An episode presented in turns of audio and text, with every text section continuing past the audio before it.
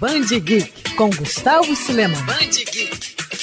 Mais uma vez vou ter que pedir licença à minha amiga Luana Bernardes para falar um pouco de literatura aqui na coluna. Isso porque estou aproveitando a quarentena não apenas para reler gibis, como também alguns livros da ficção científica. Um deles é O Fim da Eternidade. A obra de autoria de Isaac Asimov é considerada uma das obras-primas da ficção e também um dos mais importantes romances sobre viagens no tempo. Pois é, isso mesmo. Você já parou para pensar o que faria se pudesse viajar no tempo? Mudaria alguma coisa? Mas saiba que cada movimento no fluxo do tempo pode alterar a vida de milhares milhares de pessoas. É de um jeito bem humorado que o escritor mostra o técnico Andrew Horland sendo responsável por evitar guerras e catástrofes ou simplesmente se metendo na vida alheia. E lembra que falei sobre romance? É, tudo muda quando Andrew conhece o amor, que no caso atende pelo nome de Noise Lambert, uma mulher que muda a forma como ele observa o mundo e o trabalho. Só que com um pequeno detalhe, essa paixão pode colocar em risco toda a humanidade. Apesar de ter sido lançado originalmente em 1955, o livro realiza questionamentos atuais, como o comodismo do ser humano, a busca incessante do controle sobre a vida dos outros e o nosso comportamento diante de necessidades pessoais, mesmo em situações que envolvam um bem maior. Ficou curioso? Você pode curtir O Fim da Eternidade em uma edição bem bacana lançada pela editora Aleph, que também é responsável